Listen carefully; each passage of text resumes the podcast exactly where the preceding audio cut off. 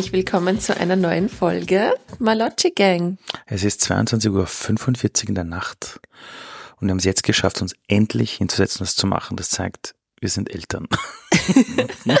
und wir wollen das wirklich. Und das ist gerade Versuch Nummer drei. Ja, schauen wir, wie weit wir kommen. Also schnell. Ja, heute müssen wir echt schnell sein und heute geht's um euch. Ihr hört uns genau. ja zu, ihr habt Meinungen und wir haben ein paar Sachen bekommen, oder? Ja, es ist so schön, ihr schreibt uns echt so herzliche, coole Nachrichten, so liebes Feedback, auch immer wieder Anregungen oder vielleicht auch Sachen, die vielleicht ein bisschen anders seht. Also finde ich so wertvoll, dass ähm, da einfach so ein Diskurs entsteht. Das finde ich richtig cool. Und die liebe Cornelia hat uns ähm, vor zwei, drei Wochen ein E-Mail geschickt. Und zwar hat sie ähm, ist ja aufgefallen, dass wir im Podcast immer mal wieder erwähnt haben, dass wir Meinungsverschiedenheiten auch vor unseren Kindern besprechen. Ähm, und äh, uns das wichtig ist, dass sie mitbekommen, wenn ein Streit entsteht, dass wir das ausdiskutieren und dass wir uns dann danach auch wieder vertragen und weiter in Beziehung stehen und dass das ähm, einfach für uns in unserer Familie kein Tabu sein soll. Und das hat ihr imponiert und sie hat gemeint, das findet sie cool, aber wie sind wir eigentlich dazu gekommen, dass wir einen Streit so führen, dass der auch kindertauglich ist? Weil ähm, ihr geht's halt so und ich glaube, so geht es uns allen auch immer wieder, dass ein Streit auch wirklich heftig sein kann und auch unter der Gürtellinie und in einer Form, die man Kindern einfach nicht zumuten soll und kann. Ähm, und sie wollte von uns wissen, wie wir dazu gekommen sind oder wie sich das bei uns, ähm, wie wir das geschafft haben. Und das war eine sehr äh, augenöffnende Frage für mich, weil ich mir dachte, ah ja, stimmt, wir reden von Streit und wir sagen so lockerlässig, haha, ja, streitet ruhig vor euren Kindern, ist es voll gut. und haben aber nie definiert in diesem Podcast, was heißt Streit eigentlich für uns, warum machen wir das und in welcher Form. Und deswegen wollte ich gleich mit der Frage starten, weil ich das richtig wichtig finde, dass wir das nochmal besprechen. Also ich bin auch echt dankbar dafür, weil ich bin ein Befürworter dessen, dass man die Kinder daran teilhaben lässt und sie sehen, das gehört zum Leben dazu. Aber allerdings, ich erinnere mich jetzt gerade an Streitereien meiner Eltern aus der Kindheit, wo ich mir denke, da wäre es gescheiter gewesen, nicht dabei zu sein, wo meine mhm. Mutter am Boden gelegen ist und geschrien hat und irgendwie gesagt hat, oh Gott, warum lässt du mich am Leben? Mein Vater panisch die Wohnung verlassen, weil er nicht wusste, wie er damit umgehen soll und umgekehrt. Das sind Dinge, die passieren immer wieder in Familien, so heftige Streitereien. Mhm. Und das würde ich auf keinen Fall vor einem Kind machen, weil du musst dir immer denken, kann das Kind das zuordnen? Und bei uns beiden ist es immer so, wenn wir eine Meinungsverschiedenheit haben, ist es jetzt vor den Kindern jetzt nicht eskalierend oder so, dass wir komplette dass Auszüge wir haben Teller oder Teller schmeißen. Also da sind uns, uns die Kinder wichtig und auch wir beide uns. Ja. Ähm, es muss immer etwas sein, wo ein Kind das zuordnen kann. Also wenn ein Kind Dinge nicht zuordnen kann, das, das Kind nicht verarbeiten kann, äh, zum schlimmsten Fall ist ein großes Trauma davon. Und wie haben wir streiten gelernt? Learning by doing, oder? also ja, wie ihr, wie ihr wisst, wenn ihr unseren Podcast schon länger hört, so viele Folgen sind ja noch nicht, äh, wir haben immer schon viel gestritten und ich muss auch ehrlich sagen, am Anfang unserer Beziehung waren es auch wirklich auch mal so Phasen, wo das wirklich auch heftig war und ja, ich jetzt sagen würde, auf keinen Fall vor den Kindern. Ja, genau. Ähm, ich habe dann ein bisschen drüber nachgedacht, wie wir zu dem Punkt gekommen sind, wo wir sagen, wir haben das im Griff und wir schaffen das auch in einem Maße auszudiskutieren, die nicht, ähm, das nicht äh, heftig oder unter der Gürtellinie wird. Und ganz ehrlich, das war einfach, dass wir uns, dass wir den jeweiligen Partner, aber auch uns selber viel, viel, viel besser kennengelernt haben. Mit jeweiligen Partner, du meinst jetzt schon mich, oder? Du mich, ich dich, ja, ja. Partnerin, ja. ähm, dass wir wirklich an uns gearbeitet haben, dass wir ähm, viel Persönlichkeitsentwicklung gemacht haben und gelernt haben, wie wir Sachen vom jeweils anderen auch nehmen können. Und ich persönlich, also ich kann jetzt nur für mich reden, aber wie, wie, wie gehe ich an die Sache ran oder wie, wie gehe ich in so eine Situation um? Ich schaff's mittlerweile, sobald ein, ein Streit aufkommt oder eine Meinungsverschiedenheit aufkommt, mich in diese Metaebene zu begeben und uns zu beobachten. Und ich sehe sofort, wo kommt das jetzt her? Was ist, welches, be, äh, welches Bedürfnis ist gerade nicht befriedigt? Entweder wir sind hungrig, das ist sehr oft. da, da sehe ich uns dann schon richtig. Weil, Deshalb die Schokolade gerade. Deshalb habe ich eine Tafel Schokolade verdrückt, damit wir nicht streiten, jetzt kurz vor Mitternacht. Gott. Super. Die Ernährungsberaterin sitzt da. Das bist du, nicht ich. Das bin ich. Und man heiratet immer das, was man braucht. so, da macht doch keine Sorgen, Baby. Okay, ich versuche nochmal zu starten. Ich, ich muss so lachen, gerade weil ich mir immer vorstelle, kannst dich erinnern, Schatz, als wir noch keine Kinder hatten, sind wir so gerne brunchen gegangen wir haben es ja geliebt und zelebriert, jedes Wochenende brunchen zu gehen. Und wir haben oft sehr lange ausgeschlafen, sind irgendwann einmal, bis wir uns entschieden haben, wo wir hingehen, wo kriegen wir noch einen Tisch, angerufen, shit, alles ausreserviert, okay, gehen wir da und dahin. Dann haben wir uns am Weg gemacht wie das Amen im Gebet ist es derart eskaliert am Weg zum Brunchen. Sehr oft. Sehr, sehr oft. Und dann haben wir ja wegen Blödsinn gestritten. Oder ich, ich habe mich dann einfach aufgeregt des Aufregens Willens und ich habe auch nicht mehr aufgehört. Auch wenn du gesagt hast, passt schon, habe ich einfach noch weitergemacht.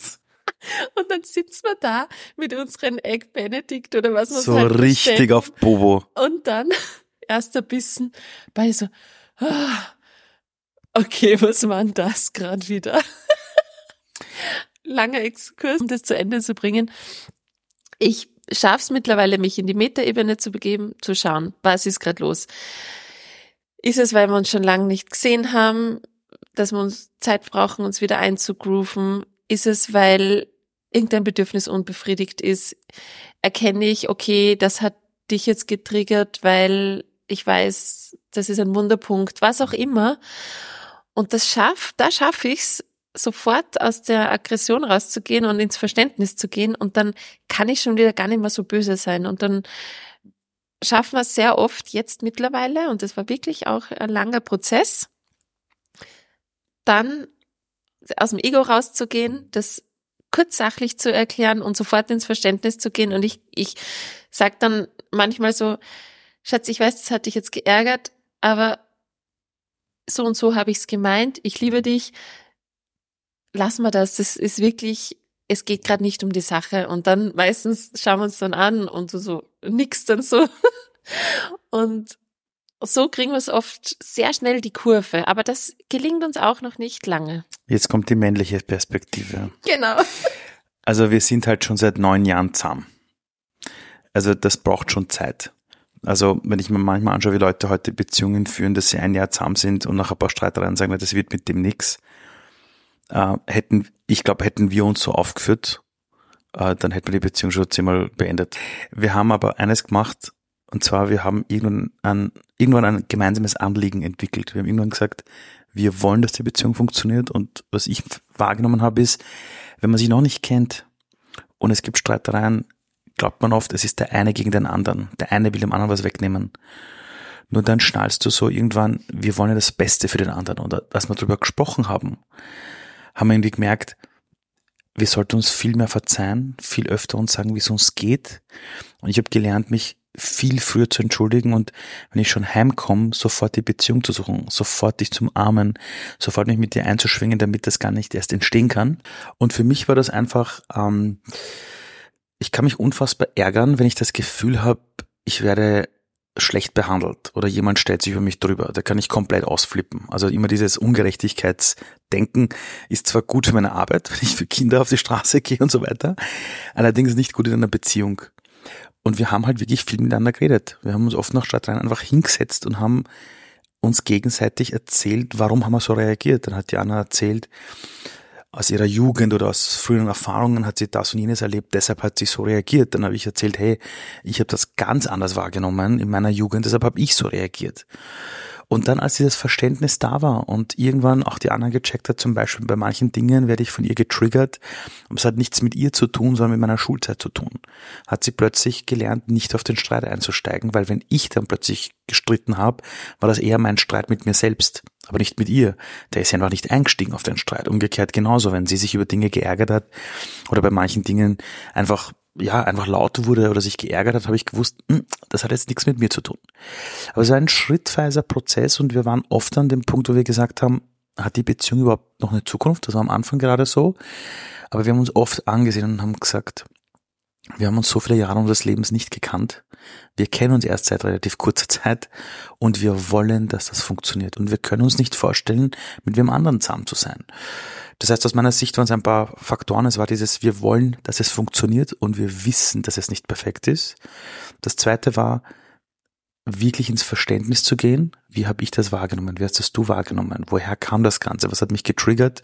So lernst du den anderen einfach besser kennen. Das andere, auch in den Zeiten, wo es uns gut geht, ganz viel dafür zu sorgen, dass wir beide in Synchronisität sind, also uns austauschen, wie geht's dir, wie geht's mir, einfach auf einer Schwingungsebene sind. Und wie gesagt, das, braucht, das braucht Jahre. Ich glaube, du musst dich als Paar wahrscheinlich hundertmal streiten, damit du beim hundert und ersten Mal verstehst, so funktioniert's.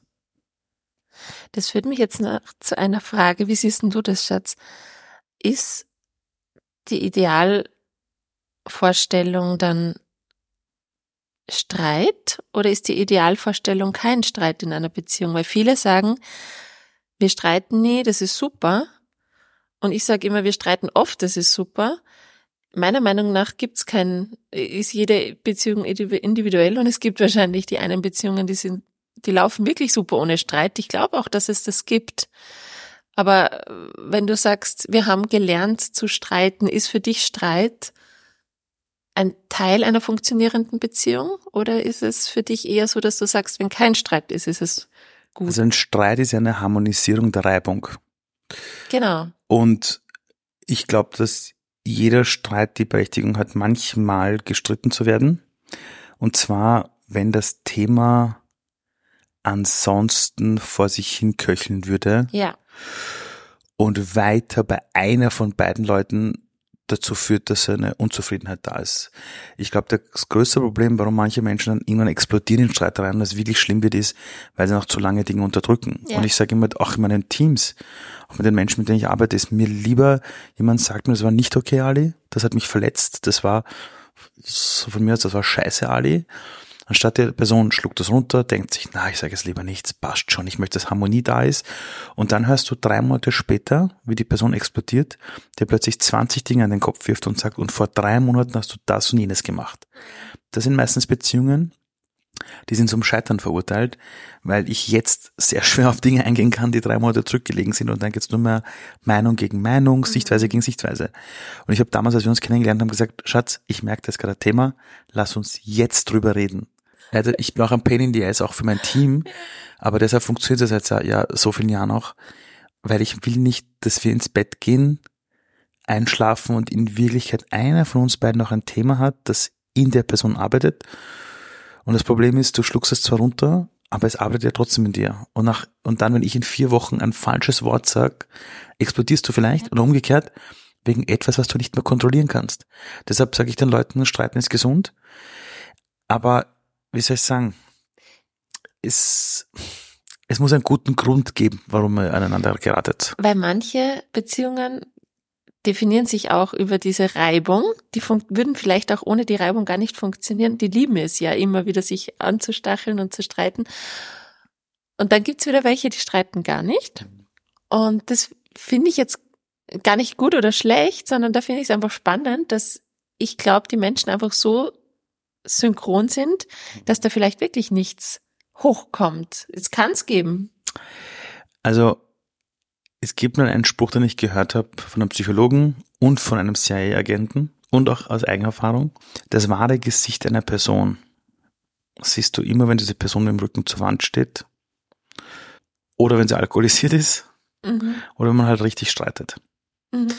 Und in jeder Beziehung finde ich, unterdrückt die Streiterei nicht aus dem falschen Grund. Also wenn die andere sagt, wir sind stolz, dass wir nicht streiten, dann kann es sein, dass sie das so oft sagen, dass sie das nächste Mal, wenn ein Streit wäre, es lieber nicht tun, weil es nicht zu ihrer neuen Marke passt. Voll. Das finde ich voll, aber ich bin trotzdem der Meinung, es gibt Paare, die so gut harmonisch funktionieren, dass wirklich einfach kein Streit aufkommt. Das kann eh sein. Voll. Also, Also ist das, eigentlich auch da voll bin schön. Ich, äh, total davon überzeugt, dass sowohl das eine gut ist als auch das andere und Wichtig ist nur, sich nicht anzulügen. genau, Das war's. ganz genau so ist es.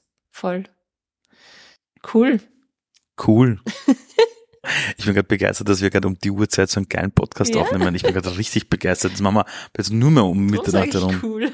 Geil. So, was haben wir noch? Äh, ganz lieber Freund gibt uns immer wieder Feedback auf jede Folge. Das ist total schön. Äh, kommt immer pünktlich, zwei Tage nach der Ausstrahlung. Und er hat ähm, auf die Folge, wo wir jetzt aufs Thema Tod und ähm, schreckliche Nachrichten in den Medien und so weiter eingegangen sind, also schwierige Themen und wie man damit umgeht, einen ganz guten Denkanstoß gegeben, den ich euch gern ähm, auch mitgeben will. Und der Ali hat, glaube ich, auch noch ein bisschen was dazu zu sagen. Und zwar ähm, habe ich in der Folge gesagt, dass mich ähm, so Schreckensmeldungen in den Medien, die sehr emotional sind, oftmals lähmen. Also dass ich dann wirklich so das Gefühl habe, fuck, ich kann gerade meinen Alltag nicht bestreiten, weil ich einfach so geschockt bin und, und, und mich diese Emotionen so überwältigen und, und, und wirklich ähm, lähmen, ja. Und er hat mir dann den Tipp gegeben, ähm, in so einer Situation schau auf deinen kleinen Wirkungskreis und schau, was ist, wer ist gerade die nächste Person oder was ist gerade die nächste Sache, wo du gerade was Gutes bewirken kannst und konzentriere dich nur auf das. Du musst keine großen Schritte machen, aber auch kleine Schritte können in Summe viel bewirken. Und als ich dir das dann erzählt habe, hast du gesagt, ja, das ist auch die, die Sache, wie du eigentlich immer vorgehst. Das ist auch die Technik, die ich allen Menschen mitgebe, die sagen, sie fühlen sich äh, handlungsunfähig. Ja. Sie haben das Gefühl, sie können nichts machen. Es ist nicht erst jetzt seit dem Krieg oder den ganzen Themen so, das war immer schon so, dass Menschen manchmal gesagt haben, oh Gott, keine Ahnung, äh, keiner kümmert sich um die Jugend, keiner kümmert sich um die älteren Menschen, da muss man ja was tun.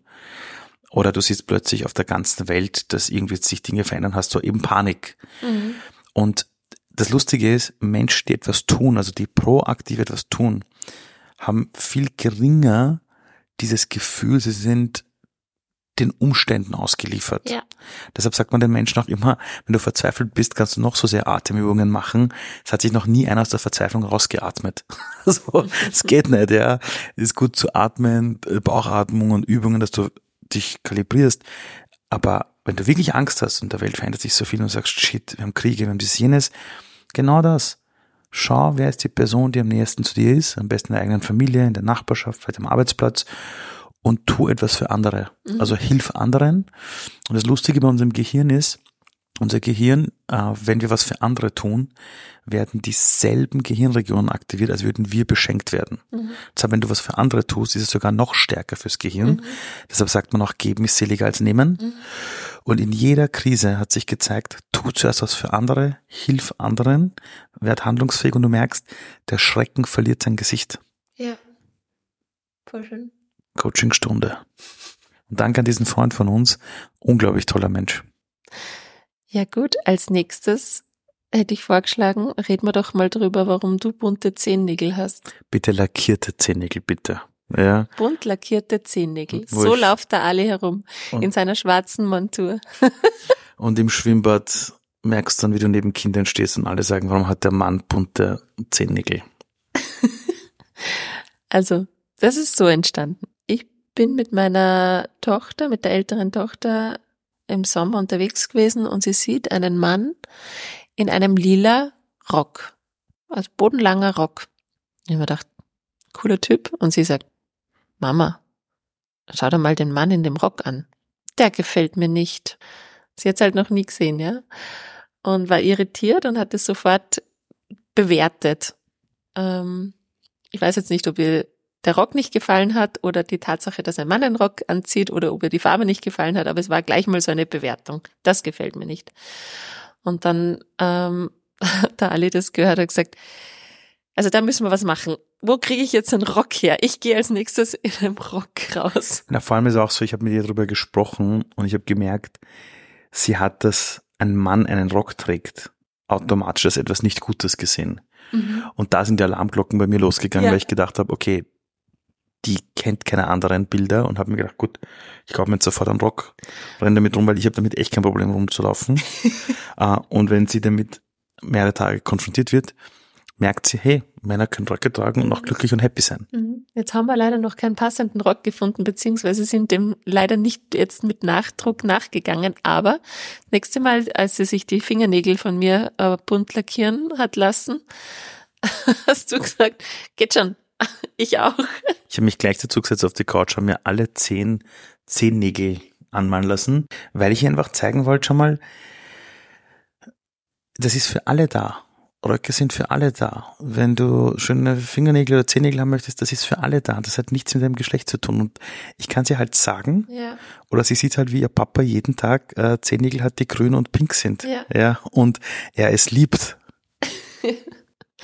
und als dieses Thema dann hochgepoppt ist, habe ich natürlich auch angefangen zu recherchieren, welche Bücher gibt's und so weiter. Wie kann man unserer Tochter näher bringen, dass ähm, Menschen ganz unterschiedlich sind und dass es auch gut so ist. Und ich habe einige bestellt und eins äh, wollen wir euch heute vorstellen, weil uns das echt jetzt ähm, mittlerweile eigentlich täglich begleitet, weil du es ja immer zum ähm, Bettgehen vorliest. Sie will es ständig. Ja, sie ist ziemlich begeistert von dem, von dem Buch. Und es hat auch schon Wirkung gezeigt. Willst du erzählen von der Situation auf der Marie-Hilfer-Straße? Mhm. Also das Buch heißt Alle Körper sind toll und wir lesen es wirklich und da geht es halt um Menschen, sei es von Hautfarbe, Aussehen, Größe, dünn, dick, egal wie, Menschen äh, ohne Beine und, und, und, und. Also wirklich in, in, in allen Formen und Farben und Ausprägungen.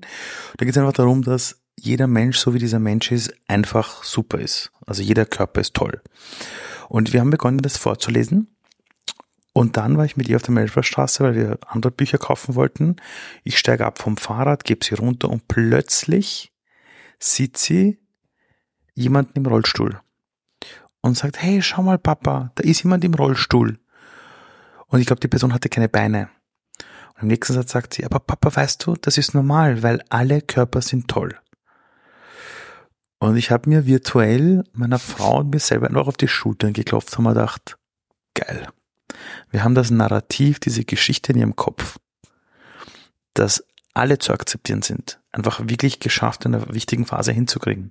Und mittlerweile, wir reden auch ständig nur über solche Sachen. Wenn sie Dinge sieht, da sagt sie auch mal, ja, Papa, das ist ganz anders, aber weißt du, alle Körper sind toll. Und das ist richtig cool, weil man kann mit so Büchern in dem Alter wirklich schon viel bewirken. Sie ist jetzt vier. Und ähm, das führt uns gleich noch zu einer weiteren Buchempfehlung, wenn wir schon beim Thema sind. Da muss man fairerweise sagen, die Autorin hat dir alle das Buch geschenkt. Mhm. Es ist aber wirklich eine Empfehlung von Herzen. Wir werden dafür gar nichts bezahlen. Gar nicht. Und ich bekomme sehr viele Bücher zugeschickt. Un unheimlich viele Bücher. Und ja, und das Buch war echt eines, bei dem wir hängen geblieben sind. Ähm, ja, das ist eine ganz äh, liebe Erzählung von einem Mädchen, dem etwas nicht gelingt. Und dann kommt die kleine Federmaus und lernt ihr einen Zauber. Und der heißt der Ich kann es Zauber. Und wir haben das Buch so vorgelesen zum ersten Mal und wussten gar nicht so, was das bewirken wird bei unserer Tochter, aber spannenderweise hat sich das wirklich bei uns etabliert. Wir waren Fahrradfahren, lernen. Und ich habe meiner Tochter versucht beim Fahrradfahren noch zu helfen und dann gab es ein paar Dinge, die sie lernen musste. Und irgendwann schaue ich ihr zu und sie hat gerade was versucht und ist irgendwie hingefallen und steht auf und versucht es nochmal und sagt aber, ich kann es, ich kann es, ich kann es. Und dann hat sie losgelegt. Und dann hat sie es ein paar Mal an dem Tag gemacht. Und dann bin ich draufgekommen, in diesem Buch mit der Federmaus ist halt der Zauberspruch, ich kann es, ich kann es, ich kann es. Das musst du zwei oder dreimal sagen, dann funktioniert's. Und unsere Tochter hat mittlerweile alles, was sie lernt. Wenn es nicht gelingt, sagt sie, ach Papa, kein Problem, man muss üben.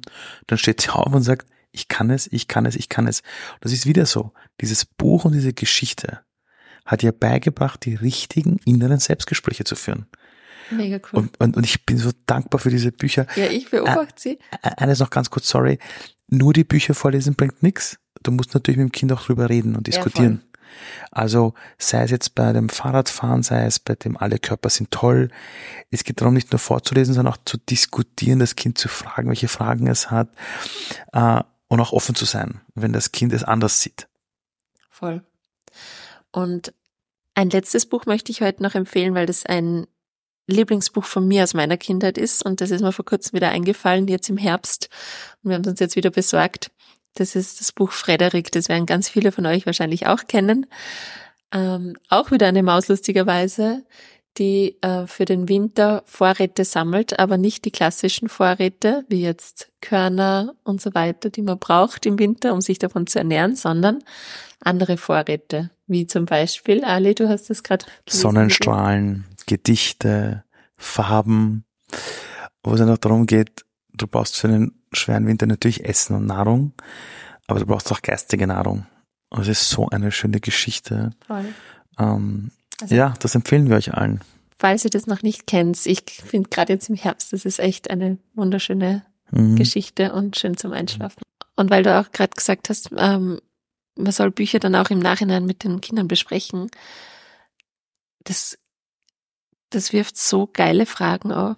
Letztens kommt sie und sagt, Mama, warum haben wir Menschen eigentlich einen Körper? Und dann denke ich mir, wie cool bist du, Kind? Was stellst du für geile Fragen? Was hast du gesagt? Das ist eine Wahnsinnsfrage. Das sind mega Fragen und ich, ich, ich habe ganz ehrlich gesagt, du, Schatz, ganz ehrlich, hm, da muss ich jetzt selbst drüber nachdenken. Ich hätte gesagt, damit sich unsere Seele auf dem Spielplatz der Erde austoben kann. Wow, das ist eine orge Frage. Ich, ich glaube, ich würde antworten, damit unser Geist und unsere, unsere Seele sinnliche Erfahrungen machen kann. Oder ihr würde ich jetzt sagen, ja. weil es cool ist, einen Körper zu haben und Dinge zu spüren. Aber es ist eine echt orge Frage. Geil, oder? Wie Kinder ticken und welche Perspektiven wir auch wechseln können durch, durch die Kinder. Ich hatte heute eine, war heute Teil einer Jury-Sitzung mit Hubertus Heil, das ist der deutsche Arbeitsminister. Das ist der Fachkräftepreis in Deutschland nächstes Jahr und ich sitze in der Jury. Da waren wir heute quatschen und alle, die drin waren in der Jury, auch er selbst, haben alle Kinder.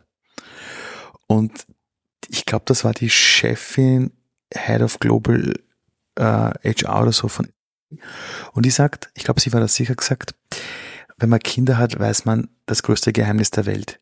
Es sind schon die Kinder, die ihre Eltern erziehen. und nicht umgekehrt. Dann hat einer gesagt, ja, das ist wie in der Firma. Es sind schon die Mitarbeiter, die den Chef führen. und ich glaube, das, das trifft auf den Punkt. Und noch was an alle Eltern. Eltern wollen ja immer gute Eltern sein. Und sie wissen oft nicht, wann ist man ein guter Elternteil. Und da haben wir eigentlich auch einiges dazu äh, äh, quasi zusammengetragen. Allerdings, das machen wir, glaube ich, nächstes Mal zum Thema Eltern. Ab wann ist man gut genug? Super. Danke, Schatz, dass wir das jetzt noch hinkriegt haben. Voll, es ist 23.22 Uhr 22 und du bist währenddessen jetzt nur zwei oder dreimal rübergegangen zum Stillen. Danke, mein Schatz, das machen wir öfter. Jetzt müssen wir ins Bett. Ja, jetzt wird es Zeit, dass das Zahnen aufhört. Voll. Leute, die haben euch lieb. Danke, dass ihr immer dabei seid. Bis bald, ihr Lieben. Wir hören uns wieder in zwei Wochen. Ciao, ciao. Ciao.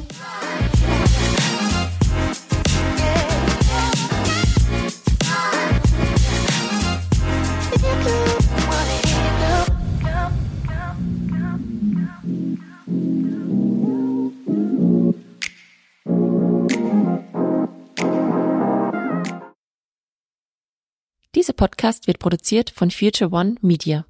Credits für Foto und Artwork gehen an Gabriel Gscheider von Chronic Agency.